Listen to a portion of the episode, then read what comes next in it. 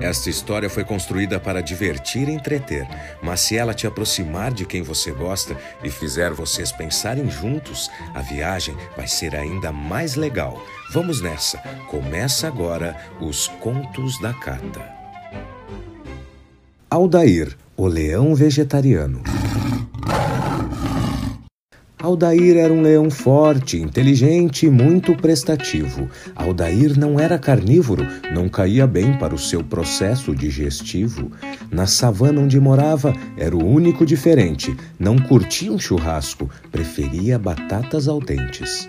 Ele sabia que não ofendia, mesmo quebrando a tradição, só queria ser aceito com respeito pela coragem da decisão.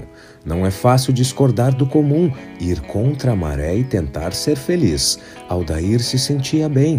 E você, o que me diz? Talvez em nossas vidas decisões serão tomadas e o importante é ser você e seguir feliz nesta jornada.